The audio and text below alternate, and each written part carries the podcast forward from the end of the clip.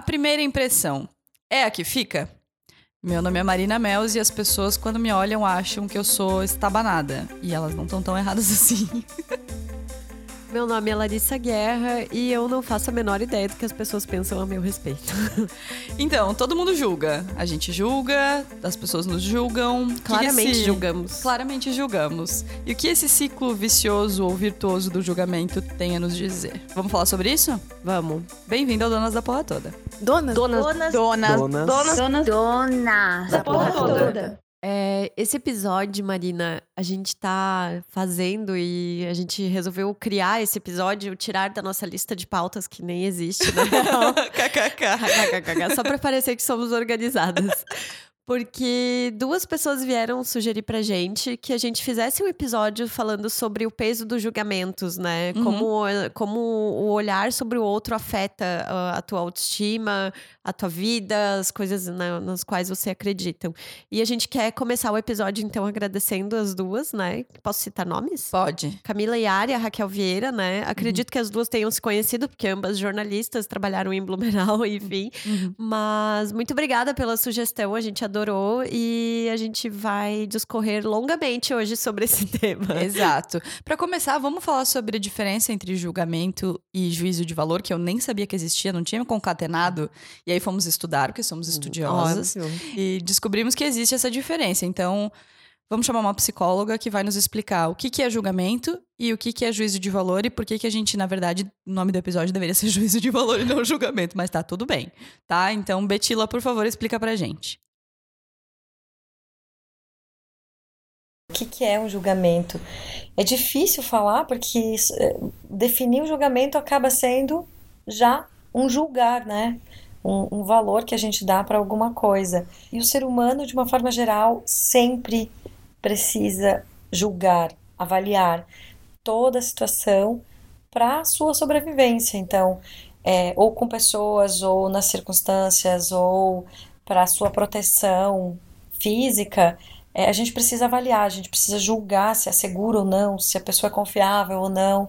Então, né, é possível então que a gente não julgue as situações, as pessoas, né, tudo ao nosso redor. É, eu diria que não, que partindo desse conceito de que é, o ser humano precisa julgar para garantir a sua sobrevivência, se a gente perder essa capacidade de julgamento, a gente está correndo muito mais riscos. Porém, a gente precisa entender a diferença entre julgar e emitir um juízo de valor, né? O julgamento, como a gente falou, está intrínseco, a gente vai fazer isso constantemente o tempo inteiro.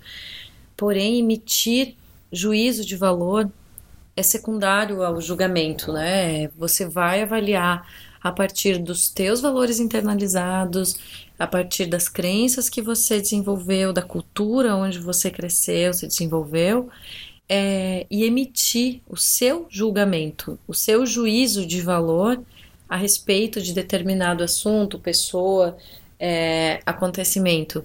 Uh, existe essa diferença, né? Eu acho que o grande problema, pelo que. É, é e a gente só vai conseguir superar é, essa tendência, digamos assim, a fazer com que o mundo precise é, se enquadrar na minha realidade, nos meus conceitos, é, no que eu aprendi que era certo com a terapia. A terapia vai nos abrir os olhos, vai fazer enxergar que esse valor é meu, é introduzido por mim, pelo meu meio social, cultural, e não necessariamente é o mesmo do outro, não se estende ao outro, isso é meu, né? O que eu, eu internalizei, o que eu processei a partir do que eu tenho já internalizado. Então, eu acho que o grande problema é emitir o juízo de valor e não o julgamento em si. E a pergunta que fica com essa nossa conversa é: será que existe uma fórmula para minimizar o peso do julgamento dos outros sobre as nossas vidas? E eu acredito que tenha. E mais uma vez eu recorro à terapia. O peso do julgamento do outro só vai nos impactar quando não nos conhecemos o suficiente para saber o que é real sobre a gente mesmo e o que não é. Essa nossa necessidade de ser amado, ser aceito por todos, ela é inata. A gente nasce com essa necessidade por sobrevivência, por Porque se os nossos cuidadores, pai, mãe, não nos amarem enquanto a gente é bebê, depois que a gente nasce, é, a, gente não, a gente vai morrer. Né? Então isso é um instinto. A partir do momento que você entende que as pessoas podem não gostar de você, podem não te amar, podem achar que os seus defeitos são insustentáveis é, e né, a partir disso fazer escolhas de não estar perto da gente, por exemplo, a gente vai sobreviver ainda assim. Então, é, fica mais leve aceitar o julgamento do outro. Como lidar com o que eu julgo no outro, né? Esses pensamentos automáticos que vêm a respeito do outro. É, você está passando na rua, vê alguém com uma roupa que você não usaria, ou uma pessoa com uma condição física diferente do que você está acostumado. É, naturalmente o nosso cérebro categoriza isso. Vai lá, encaixa no mais magro, no mais alto, no, na roupa brega, na roupa caipira, enfim. É, o nosso cérebro ele categoriza automaticamente. Vai da gente conseguir questionar esses pensamentos automáticos. Isso fazem parte de crenças que a gente carrega e que joga por cima do outro também, né? É muito louco, né? Como essa relação acaba acontecendo porque como a Betila bem explicou, você, o ato de julgar em si não é um problema e é um, algo que é da nossa natureza humana, né, Marina? Uhum. O problema é quando você passa a emitir um juízo de valor e quando você passa a carregar essas crenças contigo, isso atrapalha de alguma forma o teu convívio com as pessoas. É, e eu acho que tá, tá muito ligado à expectativa versus realidade, assim, sabe? É. Tipo, você vê uma, uma pessoa chegando, você coloca ela em várias caixinhas. E aí, quando ela te surpreende para bem ou para mal, você fica surpreso. Mas você não devia ter ficado surpresa porque você não conhecia, você colocou ela naquelas caixinhas né? Ela não, não se encaixava naquilo. É os, os estereótipos, né? Da gordinha engraçada, né? Da é. tatuada mulherão, da executiva. Se a pessoa está de, de blazer, ela jamais atrasará. Jamais furará um prazo, porque ela é maravilhosa, entendeu? A gente que cria essas caixinhas, na verdade, né? Você se sente julgada quando? Acho que o momento ali em que eu me sinto mais julgada, assim, é porque eu não costumo trabalhar de doma, né? E, sei lá, acho que essa moda de gastronomia na televisão, essa coisa do chefe super estrelado, e até uma coisa, um padrão que a gente adota na faculdade de gastronomia, que é você estar uniformizado com uma doma, né? Que é aquela roupinha de chefe e tal. Imagine, você na hora você vai saber o que é a roupa de chefe. Uhum. E eu não gosto de trabalhar de doma, porque, cara, é muito quente, você se suja muito, sabe? É, não é confortável. Eu não gosto, ponto. Assim, eu gosto de trabalhar de camiseta, avental, lencinho e acabou. E até esses dias é, eu recebi a visita de um chefe de cozinha lá e eu fiquei super mal porque eu tinha trabalhado a semana inteira de doma e naquele dia eu tava de camiseta e ainda era uma camiseta assim, what the Freiheitsgebot, que é tipo a lei de pureza da cerveja. Assim. Eu, cara, era a pior roupa que eu poderia estar naquele momento, sabe? Mas foi super engraçado. Daí eu ainda brinquei com isso, assim, mas é, percebo muito, assim, que quando eu estou com Doma trabalhando no restaurante, as pessoas te olham diferente. Elas, ou às vezes é, é engraçado que vem um cliente e fala assim: Não, mas aí tu comenta com o teu chefe, sabe? E eu Oi, falo, querido. Então, é, eu vou conversar ali com a minha funcionária, daí eu finge que sou eu. Adoro. É muito engraçado como essa história da roupa tá ligada ao empreendedorismo, né? Muito. De, de é, eu tenho muita reunião com pessoas muito conservadoras e empreendedores de muitos anos, e pessoas mais velhas, e pessoas que, que ocupam cargos importantes, entre muitas aspas, né? É, e é uma preocupação para mim o julgamento delas, sabe? Eu trabalho de tênis todos os dias. Naquele dia eu vou de sapato, sabe? Eu trabalho de tênis, de camiseta todos os dias. Naquele dia eu vou arrumadinha. Porque o julgamento é a história do, do julgamento do outro. Eu não entrego mais ou menos por estar com uma roupa X ou Y, mas a percepção que as pessoas têm, a história da primeira impressão, né? Especialmente quando você está indo para uma primeira reunião, o cara não te conhece.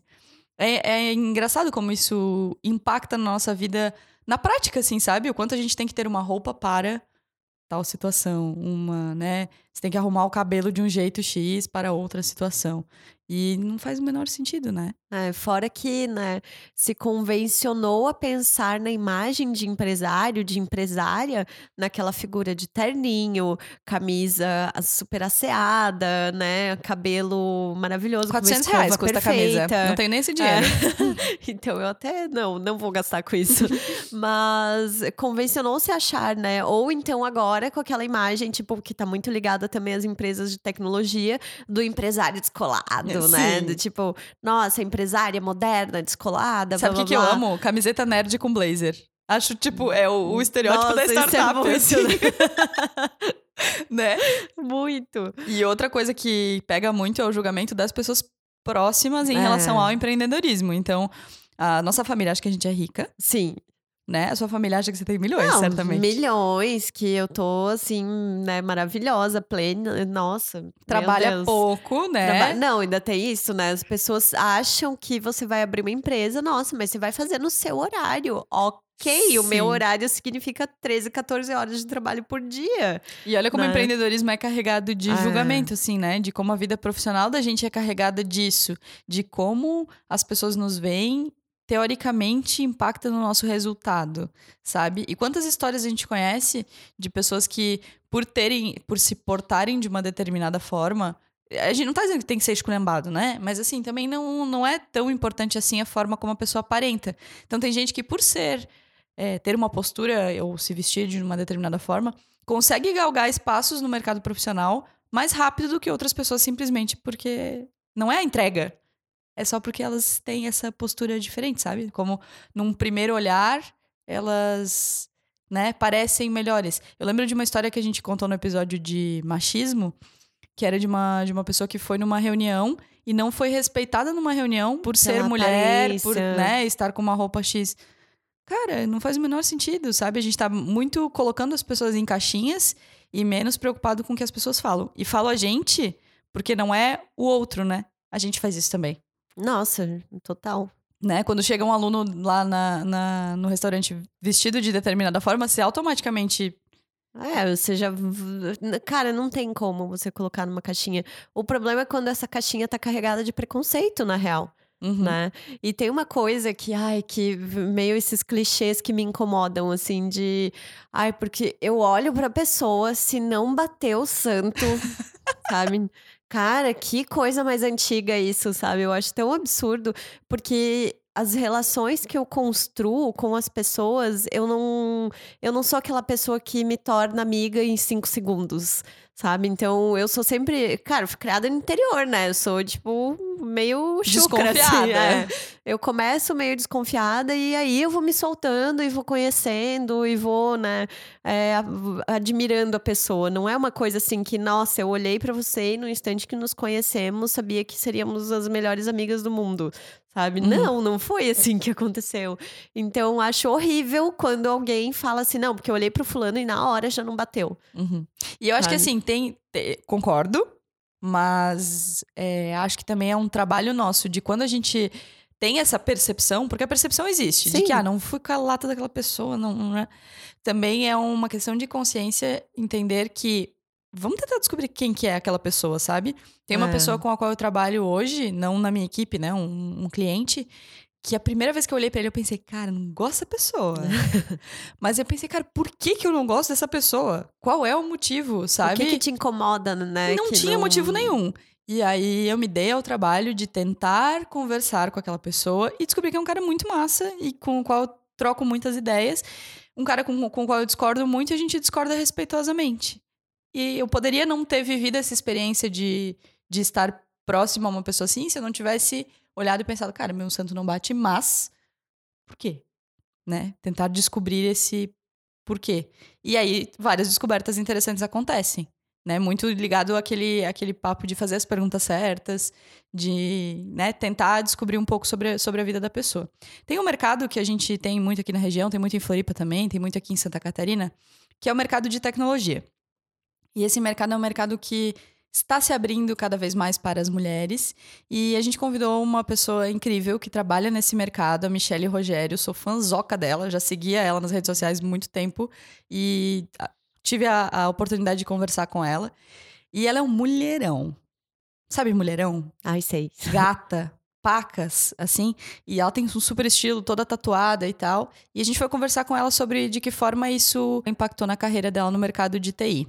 Fala aí, Mica. No início é, da minha carreira na área de tecnologia, quando eu mudei, decidi mudar para tecnologia, comecei a estudar, a programar, né, aprender a programar. Porque o mundo do grupo dos profissionais de TI é formado massivamente por homens, né?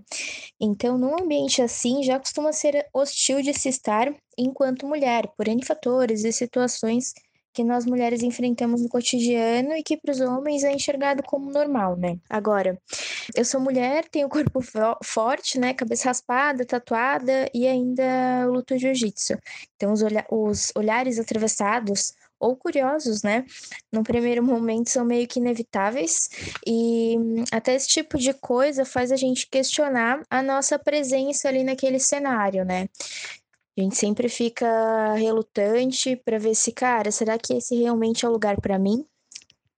Um, além de que existem várias situações onde a gente trabalha de forma colaborativa com alguém e as nossas habilidades são colocadas à prova o tempo inteiro. E quando a gente demonstra, né, que possui as skills necessárias, aí vem uma reação de surpresa, porque já, já existia um estereótipo criado da gente antes mesmo da gente chegar ali, né? Bom, eu sou aquela pessoa que precisa provar as coisas, sabe? Sou muito drivada à conquista, planos, é, objetivos. Então, quando eu vejo alguém duvidando da minha capacidade de fazer alguma coisa, isso me motiva ainda mais. É, sabe aquele when someone says you can't do it, do it twice and take pictures. É, isso é, sou eu todinha. Bom, eu tenho uma postura bastante séria na maior parte da minha vida e eu vejo que isso acaba me ajudando a impor respeito, né? Construir essa imagem é, forte de respeito é, na maior parte das situações.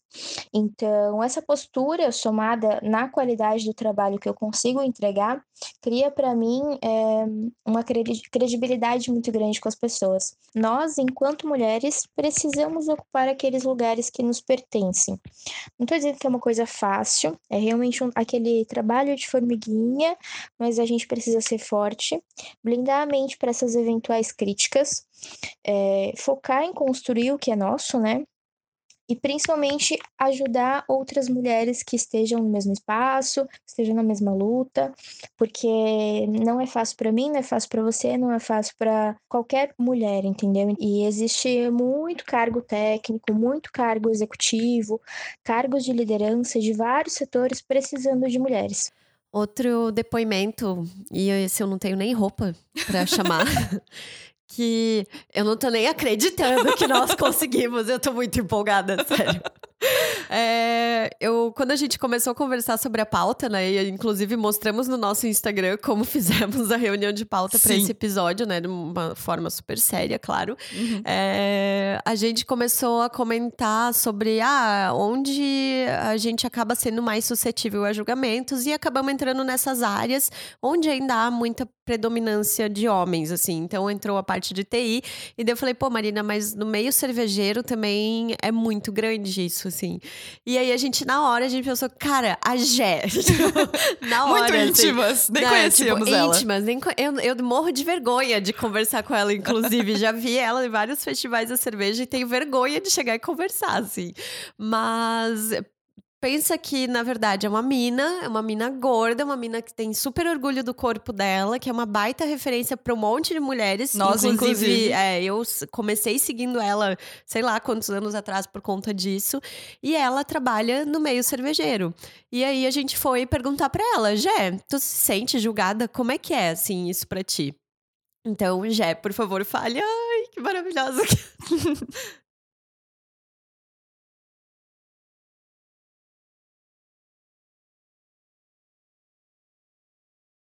quando eu comecei na internet há 10 anos atrás, uh, eu não era gorda, eu tinha um corpo bem dentro do padrão social e, e essa mudança uh, física ela já foi assim exposta né desde o início eu já era uma aspas pessoa pública E então eu passei a trabalhar com, com as redes e, por consequência, eu passei a trabalhar com a minha imagem, né?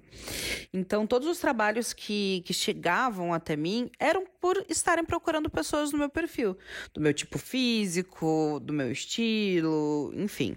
Então, nesse sentido, achei assim que eu fui, fui muito privilegiada. Quando eu comecei a atuar né, no meio cervejeiro, também não vou dizer que eu senti uh, preconceito por conta do meu corpo, mas sim por eu ser mulher.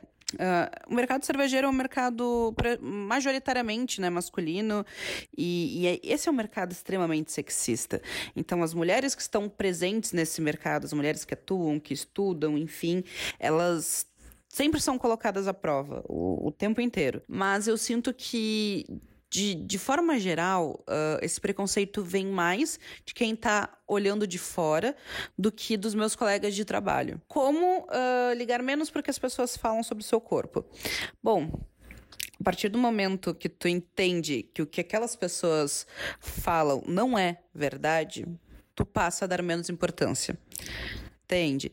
Então, assim, se alguém chega e fala que o meu corpo é feio, há anos atrás eu levava aquilo como uma verdade, uh, isso me consumia, isso me entristecia, isso fazia com que eu me retraísse, enfim. Hoje em dia, se alguém chega, me aborda e fala que o meu corpo é feio, eu penso assim, ah, só lamento por ti, entendeu? Porque eu sei que essa não é a realidade. E, e, eu acho que, que essa é uma forma muito boa de lidar, não só né, com julgamentos a, a respeito do seu corpo, mas com tudo, né? Uh, a gente entendendo que aquilo que, que, que, estão julgando não é uma verdade absoluta, uh, não é uma verdade na sua vida, acho que, que esse julgamento passa a ter um impacto menor. Ah, eu adoraria falar para vocês, gurias, que com o passar dos anos, ah, isso foi diminuindo, se tornou inexistente, não existem mais julgamentos, não existem mais preconceitos, mas Bom, essa não é uma verdade, né? Uh, inclusive, quanto, eu, uh, quanto mais eu vejo assim, que mais eu estou em evidência, mais esses julgamentos são frequentes e, enfim, né? Seria muito fácil, né?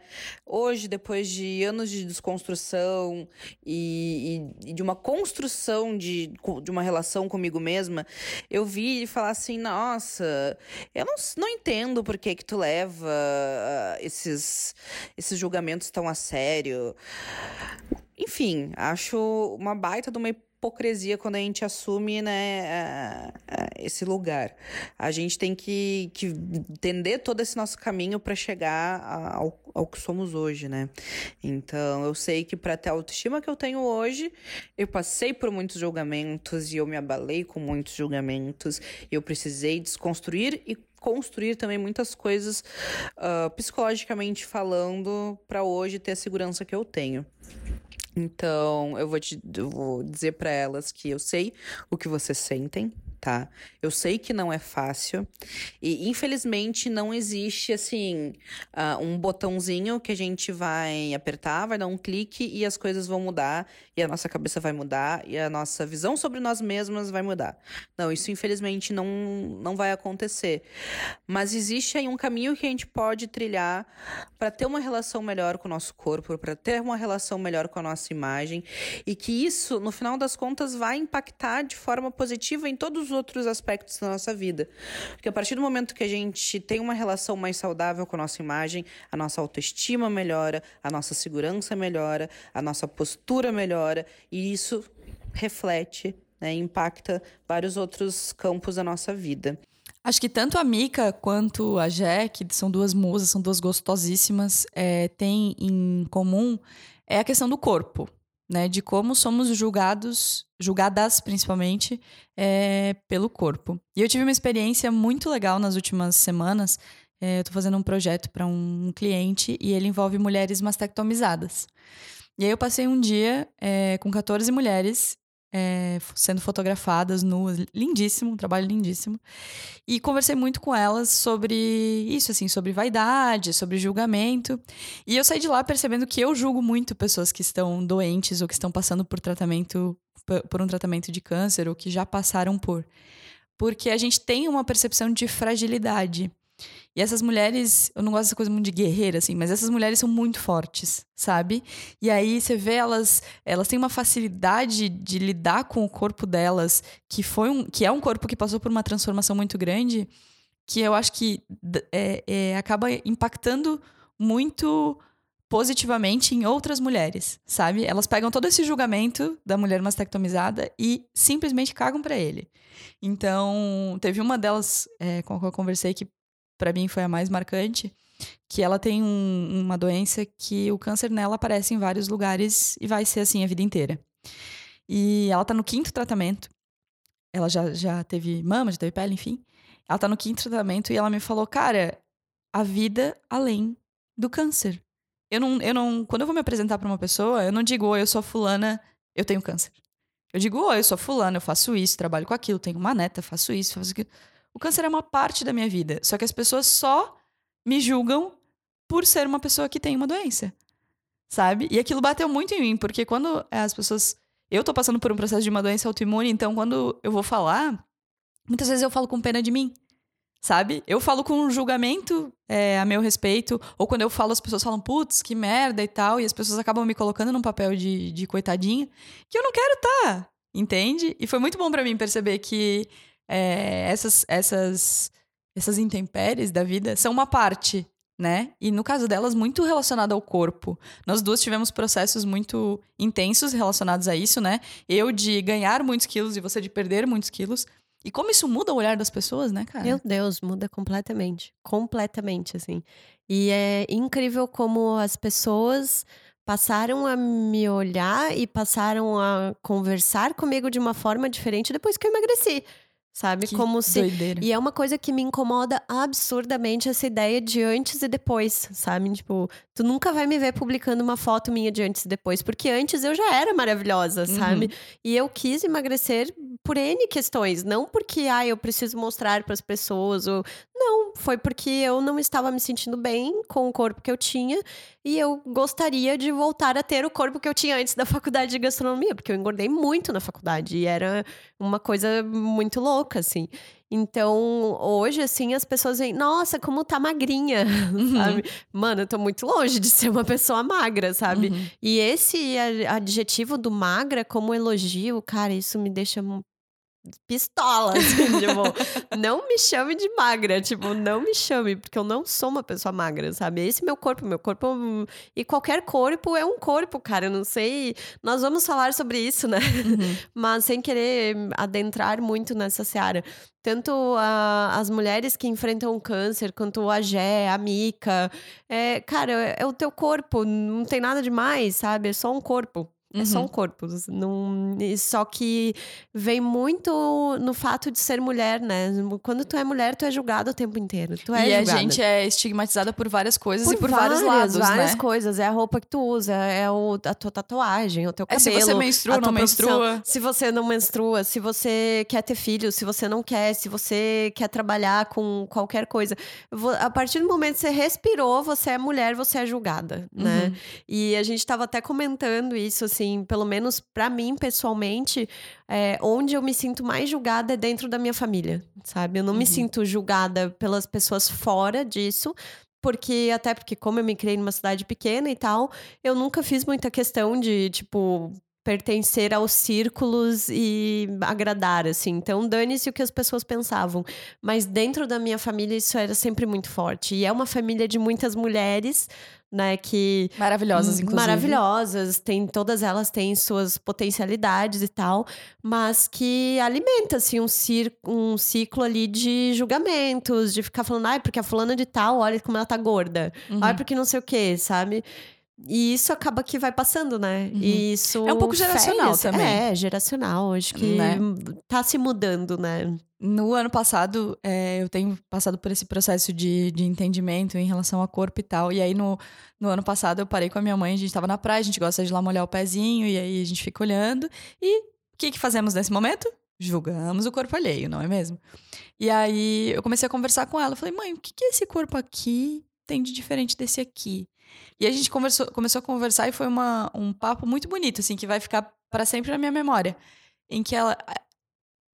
O fato de eu estar pensando nisso fez com que eu fizesse perguntas que levaram ela a entender que ela estava julgando, sabe? Uhum. Ela falou, cara, mas é que eu aprendi assim. A gente aprende muito é, que magreza é sinônimo de saúde.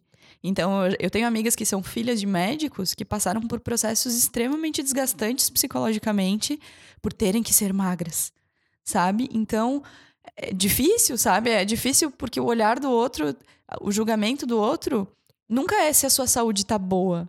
É se você tá na caixinha das magras, ou se você tá na, na, caixinha das gordas, ou se você tá na caixinha das que emagrecem e engordam, ou se você tá nas caixinhas do peito grande, do peito pequeno. Né? Cara, sabe? E a gente fica muito à mercê desse, desse julgamento e ele contamina o nosso olhar sobre a gente. Né? Tem um vídeo da, da Jujutsu, óbvio, porque né, não temos que citar, é, que é muito louco, que ela falava, tipo, um belo dia eu olhei para o meu braço e pensei, meu braço é bonito. Me falaram que ele era feio. Mas ele não é. Eu acho ele bonito. Porque o olhar da gente é contaminado pelo julgamento, sabe? E no empreendedorismo isso é muito forte. Por ser mulher, isso é muito forte. Não que para os homens não seja, acho que também é. Mas dentro desse recorte, isso é muito forte, assim, da gente se preocupar muito com o que os outros pensam. Você se preocupa com o que os outros pensam? Acho que não mais, assim, acho que era mais comum na adolescência, né? Mas é, eu lembro sempre, ai, minha mãe enchendo o saco, assim, ai, filha, bota uma roupinha melhor, sabe? Ai, Mas eu nunca fui uma pessoa que me importou muito, assim, e nunca fiz questão, sabe? Hoje, imagina, eu moro hoje numa cidade de 30 mil habitantes que tem uma colonização super diferente, que, onde a cidade pensa de um jeito em geral, né? Não vou falar que todo mundo, mas que é muito diferente das coisas em que eu penso, das coisas que eu acredito e tal. Mas ok, sabe? Uhum. Paciência, eu não vou mudar o meu jeito, eu não vou mudar a forma como eu me visto, como as coisas coisas nas quais eu acredito para agradar os outros. Sinto uhum. muito, lide com isso, sabe? Uhum. sabe? Então não tenho o que fazer. E uma das coisas, uma das pessoas com quem a gente conversou sobre esse episódio, daí eu já vou começar a chamar esse depoimento, foi nessa questão de como você se parece como a sua profissão, né? Porque quando você pensa num médico, sabe? Qual é a imagem mental que você faz de um médico? Do, quando, é, doma não, jaleco. Quando você pensa num chefe de cozinha, quando você pensa numa jornalista, jornalista, numa empresária, sempre vem aquela imagenzinha formada na sua cabeça, né? Uhum. E a Marta, que é uma ginecologista obstetra e é uma das minhas musas inspiradoras, assim, eu sou apaixonada por ela. Eu, eu participei uns tempos atrás de, uma, de um curso com ela e ela falou muito sobre isso, assim, sobre como o fato de ela ter vindo morar aqui numa cidade que ela saiu de Porto Alegre, veio para Blumenau e tal, como é, as pessoas se chocam quando olham para ela e dizem, tá, mas você é médica, sabe? Uhum. Imagina como deve ser essa situação, né? Então, eu queria chamar o depoimento dela e dizer que, cara, Julguem, pode julgar à vontade, né, Marina? Pode mandar, pode, pode mandar. mandar. Fala aí, Marta. O meu nome é Marta. Eu sou médica ginecobstetra. Eu nasci numa cidade do interior do Rio Grande do Sul e agora eu moro num centro bem conservador de Santa Catarina. Eu sempre fui a certinha da minha família. A bailarina, a estudante de medicina, a médica, igual ao papai. Depois que minha filha Laura nasceu, há cinco anos, eu me permiti uma guinada na minha carreira. Comecei a atender partos protagonizados pelas mulheres, humanizados, como as pessoas gostam de chamar. Também me abri para um relacionamento mais próximo com as famílias das mulheres que eu atendo e arranjei um time de colegas e amigas que me ajudam, me dão força, pegam na minha mão sempre que necessário. Nesse processo todo, eu consolidei uma posição, tanto profissional quanto pessoal, que não é muito convencional. Pelo menos parece que não é o que as pessoas esperam de uma médica mulher ginecologista. Eu tenho também uma estética bem pouco usual para a cidade que eu moro. Tenho cabelos curtos, colares grandes, só ando de preto e tenho todas as camisetas de caveira que eu consigo encontrar para comprar. Então, frequentemente, eu ouço das pessoas que me consultam pela primeira vez ou que me conhecem socialmente que eu não pareço médica. Este é um tipo de julgamento, de certa forma. Porque o que é parecer médica, afinal? Como é que a gente constrói essa imagem e sai por aí colocando os nossos médicos e médicas nessas formas? O que a gente quer dizer mesmo com fulano ou fulana tem cara de médica? Atualmente, mais do que um julgamento ruim, esse papo para mim funciona como um reconhecimento do que eu sou e do que eu faço profissionalmente e um reconhecimento desse trabalho pouco convencional Eu penso que a estética que eu uso, que me deixa confortável e que, e que reflete muito bem o que eu sou, ou quem eu sou, é mais uma marca da minha verdade e, consequentemente, de como eu me comporto profissionalmente. E eu sou ótima no que eu faço. Eu sou uma médica estudiosa, atualizada, com uma relação médico-paciente elaborada e sempre em reflexão, uma apaixonada pela minha profissão, tanto de médica quanto de educadora.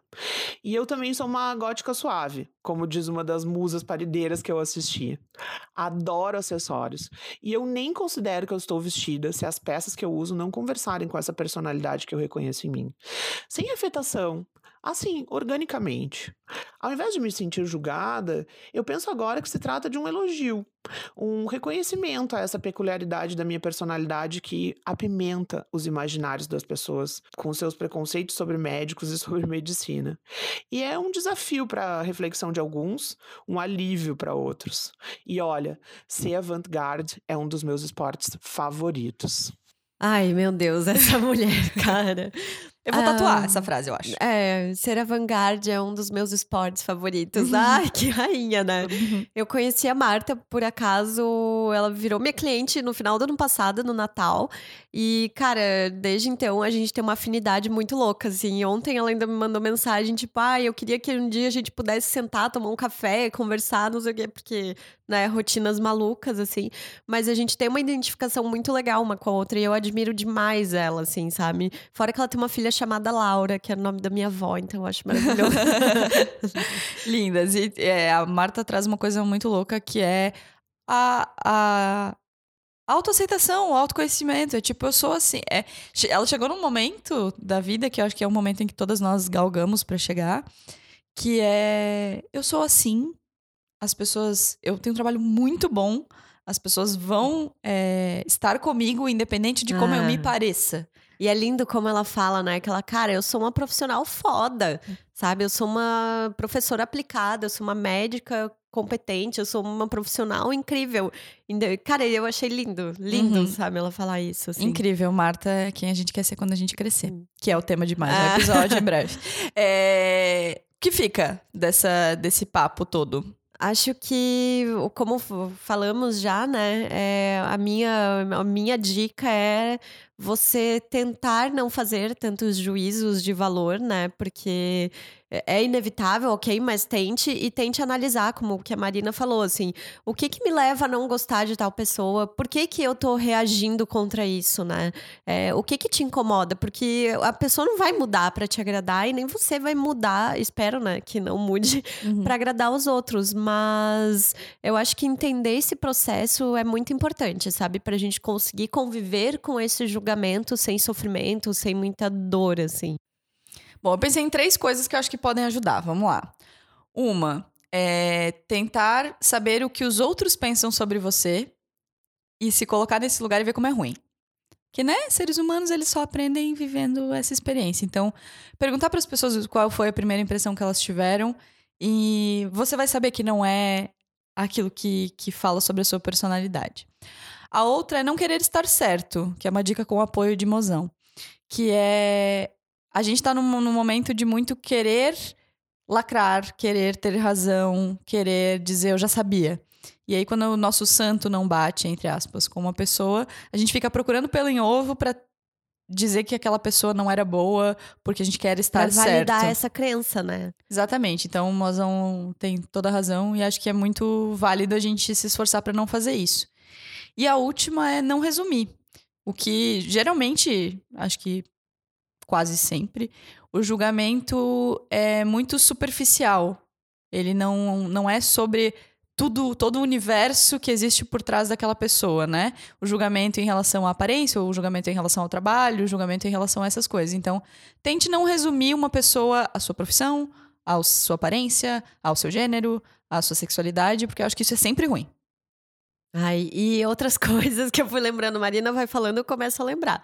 Dicas. Hum. Ouçam um episódio sobre síndrome de impostor. Isso. Ouçam um episódio sobre Instagram. E aí, acho que entra também um pouquinho a parte de mudança de carreira, porque eu acho que a última coisa que eu quero falar é que, assim, tente não resumir os outros e a sua vida pelo seu trabalho. Sabe? Difícil. Eu fiz um exercício tempos atrás, até num evento que a Marta estava liderando, que a gente tinha que se apresentar durante, sei lá, dois minutos, você falar sobre você sem falar sobre trabalho. Sabe? Cara, você conseguiria fazer isso? Jamais, Marina? jamais. Sabe? E eu sempre insisto nisso, assim, sabe? Eu sou muito além da jornalista, eu sou algo muito além da cozinheira, sou algo muito além da empreendedora, né? Então, tentem fazer esse exercício também. Quando você pensa num profissional, pensa que ali tem uma pessoa que tem seus interesses, que tem suas vivências, que tem toda a sua história, né? Que o trabalho não nos resuma, né? Mesmo... Ai, amiga, lacrou. Acabou, acabou o episódio. Valeu, falou, galera. Beijo. Estou sem palavras, porque dois minutos sem falar de trabalho, para mim, essa Faça é esse exercício. Eu acho que pega o gravadorzinho aí, se vocês quiserem, mandem pra gente, né? Podia ser uma dinâmica aí, vocês também mandarem pra gente. E aí a gente comenta sobre isso no nosso próximo Mesa de Bar. Combinado? Fechou.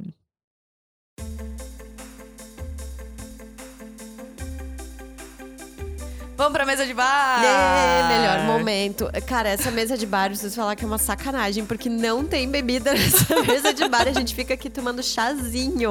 Gente, mas é que é domingo, 8 horas da manhã. É, cara, não, não é, dá, não, dá, não, não okay, tá Não dá, não dá. Então vamos lá. Tenho três agradecimentos para fazer para Minas é, que me mandaram comentários em relação ao último episódio. Primeiro a Dora.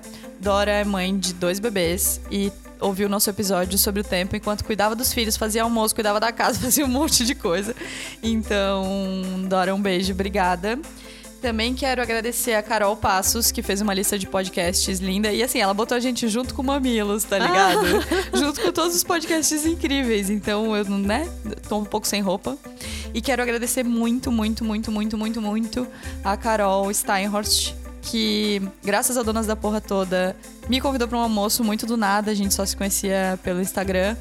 E foi. Ficamos duas horas conversando e fizemos, tivemos um momento muito bom de trocas muito intensas sobre empreendedorismo. Então, são essas coisas que esse Donas da Porra Toda faz pela gente. É, então, né? Carol, um beijo gigas pra ti. Como é que é que te perguntaram esses dias o que, que o Donas trazia de resultado, né? É, o que, que o Donas traz pra sua vida? Falei, cara, muitas conversas boas, assim, é, muitas. Então, Encontros, né? Me chamem, me chamem, me mandem mensagem, queremos conversar. Ah, e eu quero agradecer também a Prislane, fofíssima. Fofíssima. Que sexta-feira foi almoçar lá no restaurante. E eu sempre pergunto para as pessoas, né? Porque como não é um restaurante grande e tal, como é que elas chegaram até ali, se não é aluno da escola, enfim.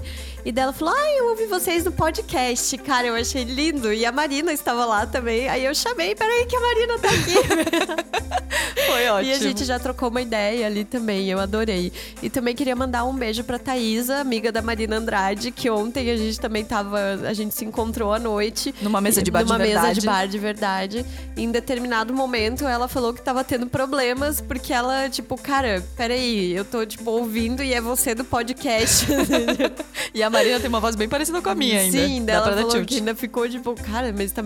que louco isso, né? Demais. Então tá e... tá tudo bem, gente. Tá, né? tá tudo bem. Você tem indicações?